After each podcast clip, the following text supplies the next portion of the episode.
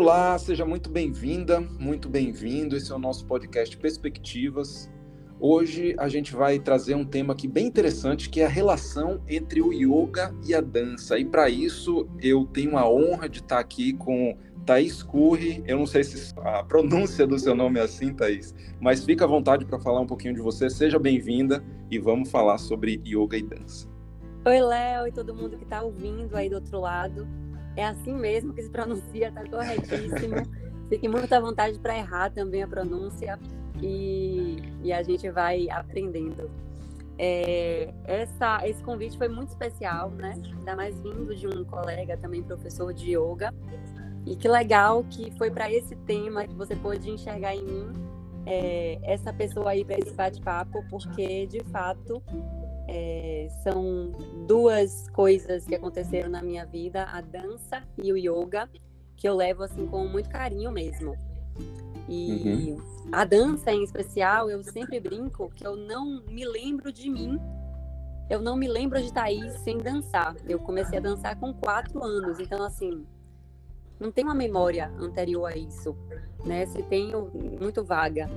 Mas a dança ela surge acho que como surge para a maioria de nós, né, de forma espontânea, de identificação, porque a gente vê muito, aí vem escolinha, vem alguém que faz uma aula. Só que eu acabei ficando por muitos anos na dança, então acabei ficando até uma fase adulta mesmo na dança.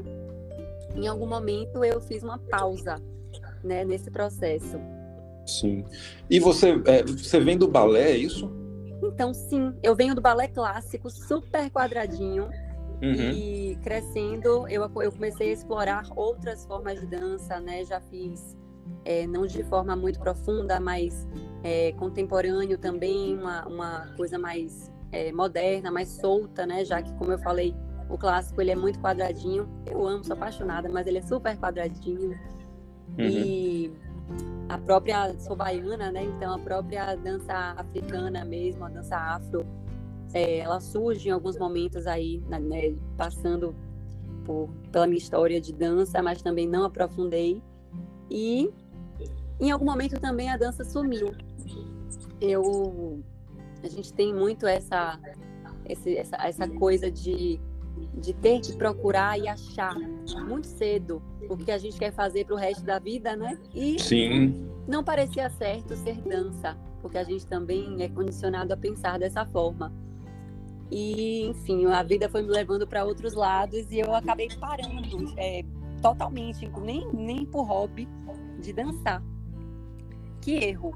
Ah, que erro deixar de fazer uma coisa que a gente gosta com certeza. Que já era muito natural para mim. Então eu deixei de, de, de lado mesmo a parte minha. E eu comecei a fazer o resgate desse lado meu que eu perdi com o yoga. Então, engraçado que a gente está falando de dança e o yoga me fez resgatar o sentimento que eu tinha com a dança. Na época eu não sabia, eu era praticante muito muito recente dessa filosofia mas eu ia descobrir o quão conectados estão é, esses dois mundos, né, do yoga e da dança. Sim. E a formação, é, como professora, também veio alguns anos depois, de forma muito é, aleatória, né? Então, eu, eu fiz uma, uma viagem longa pela Ásia, comecei a me, me reconectar com a dança. Opa! Comecei a me reconectar com a dança justamente é, em contato com essas culturas, Bali tem uma, tem uma força de dança também muito forte, enfim. Comecei Sim, a até a Índia, né? A Índia tem, e até tem, tem muita coisa, assim, muita relação da dança indiana com o próprio yoga. Nossa, a dança indiana, os indianos parece que eles são todos dançarinos. Eu brincava, falava, Sim. gente, é uma energia. É uma energia, é uma, é uma alegria, uma felicidade com a dança. Você ia lá nas festas, as festas eles não comiam, eles não bebiam, eles só dançavam. Eles que legal. dançavam muito, é incrível. E a própria história né, do surgimento do yoga, se você for para o lado mais mitológico da coisa, ele surge com o deus Shiva. O deus Shiva é o deus dançarino, né? Uhum. Shiva Nataraja, né? Exato.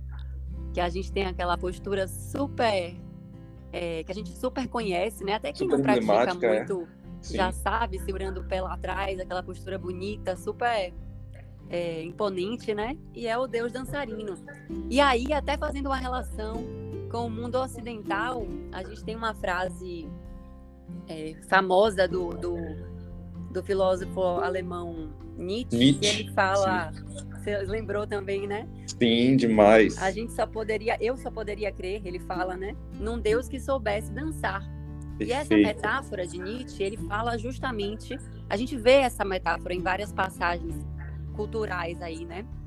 E uhum. você vê que são dois mundos opostos, né? O ocidental e o oriental. E eles estão falando da mesma coisa, é uma metáfora que fala sobre a transformação, fala sobre o ciclo da vida, né? Então o yoga fala disso. O yoga fala sobre nada morre, realmente morre, tudo se transforma, tudo é energia e tudo é transformado. Então, ai, tá aí, você tá falando de dança, de repente tudo é transformado, nada morre. Mas é que Sim. a dança fala sobre isso. A dança nos coloca em movimento. E o yoga nos coloca em movimento. Então a conexão ela é, ela é muito mais simples do que a gente pode imaginar, né? Isso é incrível. E outra coisa bem, bem interessante, né? Que o yoga, como uma tradição, é uma tradição milenar, né? Que tem mais de 5 mil anos.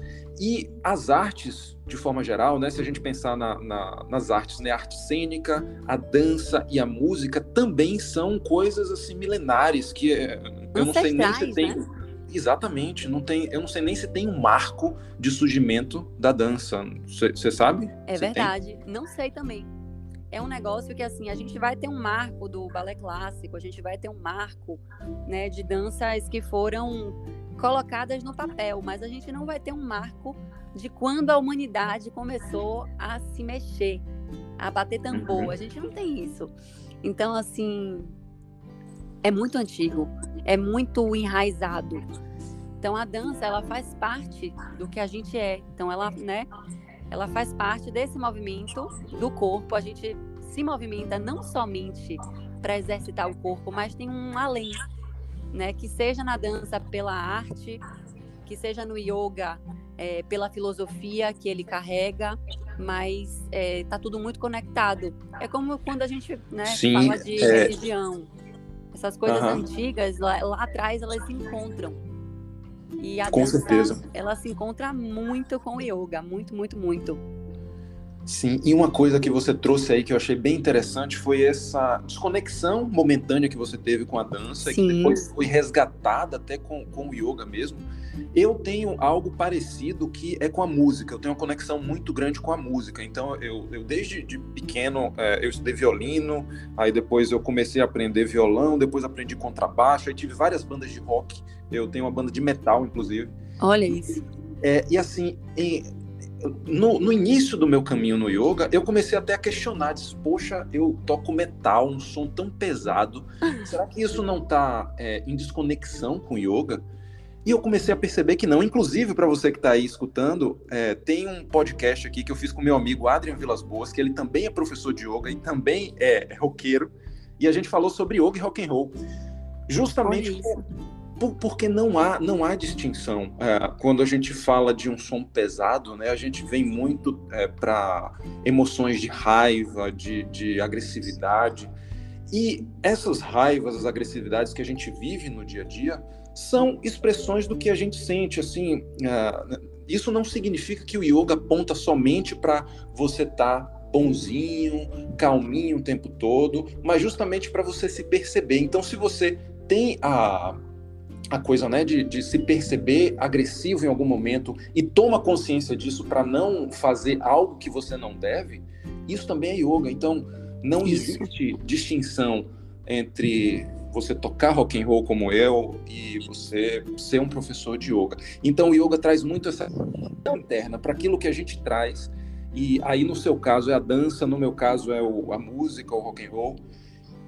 E isso é muito lindo. Isso é muito lindo. Isso, eu acho que cada um de nós, é, primeiro que nós somos múltiplos, né? A gente tem várias vertentes aí inimagináveis e que cada pessoa ou cada grupo de pessoa que você conhece talvez não conheça é, outros lados.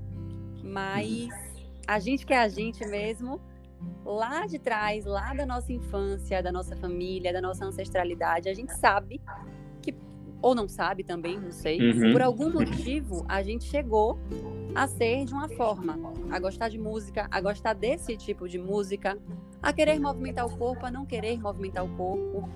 Então, é, por vezes a gente, a gente deixa de lado essa parte que a gente gosta, porque a gente é colocado nesse lugar de ou você é isso ou você é isso. Sim, os rótulos, né? É, você não pode fazer os dois. A verdade é que a gente pode fazer com coerência tudo que a gente quiser Sim. e, e ser muito fiel, assim, né? A, a- respeitando mesmo a nossa essência. E eu, eu brinco às vezes, porque as pessoas me perguntam: ah, tá, e você ainda dança? Profissionalmente, fazer aula, dar aula, não. Não danço, mas eu danço. Sim. Eu consigo me soltar, assim como eu pratico individualmente também, eu também faço as minhas sessõezinhas de dança e eu falo também muito isso quando eu respondo. O yoga hoje supre a minha necessidade de dançar, que na verdade é uma necessidade de movimentar a minha energia através do meu corpo. E Sim. isso é massa, isso é incrível. Então, é, e aí até a gente está falando de yoga, de yoga, de yoga, mas até entrando um pouquinho na minha, na minha modalidade, que é a que eu é, gosto de ensinar, né? Digamos assim. Sim, eu ia acabei- perguntar isso. Aham. Uhum, eu acabei caindo de paraquedas no Vinyasa, né? O Vinyasa Flow é a minha modalidade assim do coração e eu não sei, eu não encontro outra explicação senão a dança.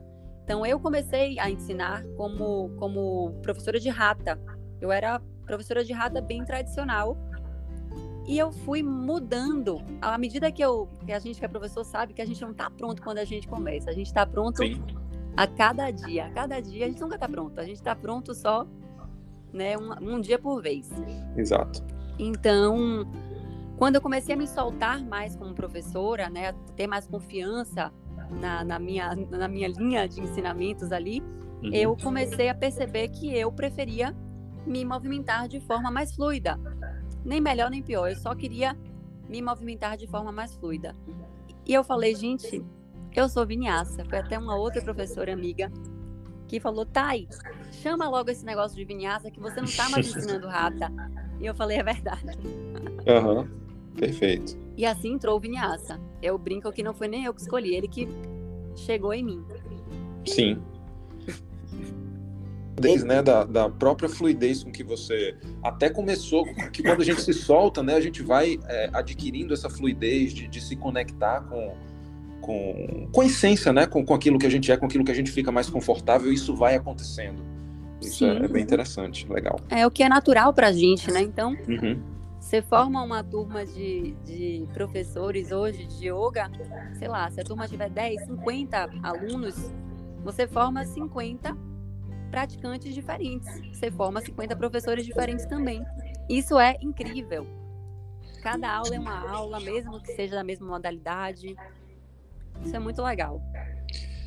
É isso. Então, Thaís, muito obrigado por você ter aceito o convite. Foi realmente maravilhoso ouvir um pouco, né, dessa sua história aí com a dança, com o yoga, é, to- todas essas dinâmicas, né, de desconexão, de, de reconexão. Então, eu fico muito grato e é isso. Tamo junto. Oh, incrível. Muito obrigada eu pelo convite. E estou aqui acompanhando vocês, porque já ouvi todos, maratonei. Foi Valeu. maravilhoso. E que você que esteja ouvindo aí do outro lado também se anime para dançar. ou para fazer yoga. Ou os dois. Valeu, Léo. Valeu, um abraço, até Um mais. abraço.